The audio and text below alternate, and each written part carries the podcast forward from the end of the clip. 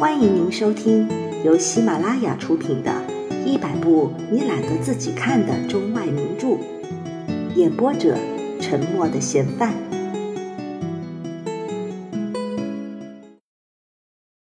米龙老爹，一个多月了，田地上烈日炙人的火焰似不停息，高温下，生活依旧喜笑颜开。蔚蓝的天色一直和地平线相接，绿油油的田野无边无际。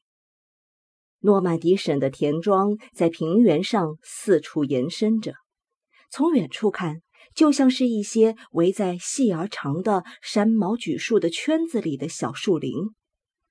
近处，打开天井边的那扇被虫子蛀坏的栅栏门。可以看见一个广阔无边的、令人欣喜的花园。古老的苹果树正开着花，正在天井里排列成行。乌黑的老树干像农夫的躯体一样瘦骨嶙峋。花的香气、敞开的马房里的浓厚气味，以及正在发酵的马粪的蒸汽，都混在一块儿。有成群的母鸡在马粪上面歇息。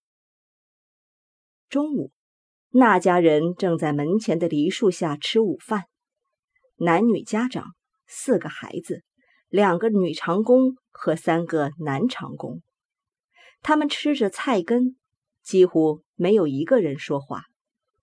不一会儿，他们揭开了那盘马铃薯味咸肉的餐盖，有个女长工不时地站起来。走到储藏食品的房里，去斟满那只盛苹果酒的大罐子。这家的男主人看上去有四十岁左右，他审视着屋边的一株赤裸裸的、没有结果的葡萄藤。它弯曲着，像一条蛇，在屋檐下面沿着墙在生长。最后，他说：“老爹，这只葡萄今年发芽的时间并不晚。”或许要结果子了。妇人也转过头来，只是看了看，一个字也没说。那只葡萄的位置，就是老爹被人枪杀的地方。一八七零年的战争时期，普鲁士人占领了这个地区，法国的费托尔将军正领着北军和他们抵抗。普鲁士人的参谋处。就驻扎在这个田庄里，庄主是个年老的农人，大家都叫他米龙老爹。他竭力招待他们，安置他们。普鲁士人的先头部队留在这个村落里做侦察工作有一个月，法军却在相距十法里外的一处地方静伏不动。可是每天夜晚，普鲁士人总会有好些骑兵失踪。他们的士兵被分配到附近各处去巡逻，两三个人组成一组出发，但从来都没回来过。第二天早晨，会有人在地里、天井旁边、壕沟里发现他们的尸首。他们的马的脖子被人一刀割开了，伸着腿倒在大路上。这类的暗杀举动，手法痕迹像是同样的人干的。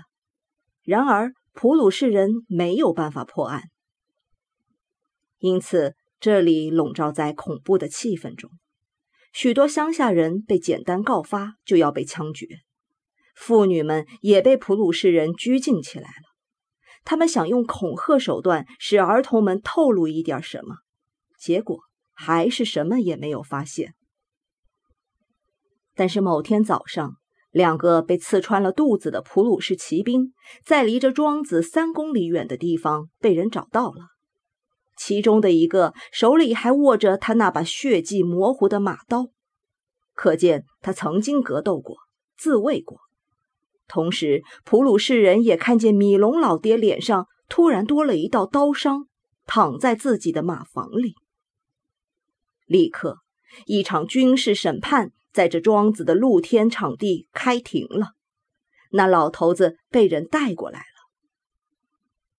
他已经六十八岁了，身材矮瘦，脊梁是微带弯曲的，两只大手简直像一对蟹螯，顶着一头稀疏的像是卤鸭羽绒样的乱发，头皮随处可见，脖子上的皮肤枯黄起皱，很多粗的静脉血管看得清清楚楚。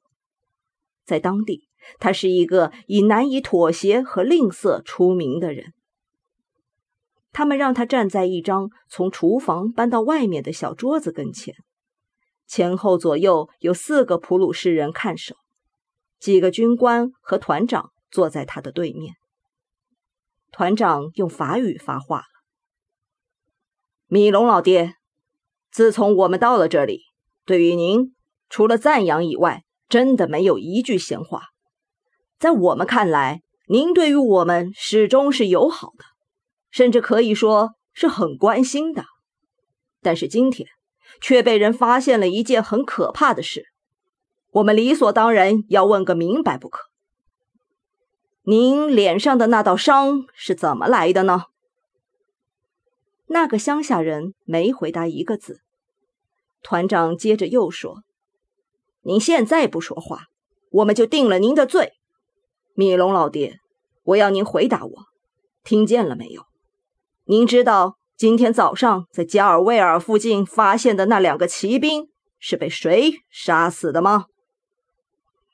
米龙老爹脆生生的答道：“是我。”团长吃了一惊，缄默了一会儿，眼睛盯着这个被逮捕的人。米龙老爹用他那种乡下人发呆的样子，从容坦然的呆着。双眼如同像教区的神父说话似的低着，唯一可以看出他心里慌张的，就是他的喉管像被人扼住了一般，不断的咽口水。他的家人，儿子詹森、儿媳妇和两个孙子，都大惊失色的立在他后面不远的地方。团长接着又说：“您可知道？”这一个月以来，每天早上那些被人在田里找到的我们部队里的侦察兵是被谁杀了吗？老头儿用同样安闲自在的态度回答：“也是我。”全都是您杀的吗？对呀，全都是我。就您一个人？是的，就我一个人。快告诉我！你是怎么动手干的？那老头儿看出这事非说不可了，他显得很不情愿，张着嘴说：“没什么好说的，我该怎么干就怎么干。”团长接着问：“我告诉你，你必须告诉我们，你之前是怎么开始干的？”老头儿回头看了一眼站在后面的家人。稍微犹豫了一会儿，后来突然打定了主意，大声的说道：“某天晚上，那是你们到这儿来的第二天，十点钟左右的时候，你们这些人用了我二百多法郎的草料，外加一头牛和两只羊。当时我就想，如果他们再来拿我一百个法郎，我一定向他们讨要我的钱。”那时候我心里还有其他的计划，我等会儿再详细说。当时我看见你们有一个骑兵坐在我后面的壕沟边抽烟，我就把我的镰刀取下来，蹑着脚绕到他的后面去，他听不到一点声音，咔嚓一下，我就如同割一把小麦似的割下了他的脑袋。他当时。连一句“哦”都没有发出来。你们只要到水缸里去找，就会发现他和一块顶住栅栏门的石头一起装在一只装煤的口袋里。我把他全身的服装剥下来，从靴子到帽子，然后全部送到树林子里啊石灰窖的地道后面藏好了。那老头儿暂时不说话了。那些惊慌的军官都哑口无言了。后来又开始了审问，下面就是他们听到的真实的供述。本集播放完毕，感谢您的收听。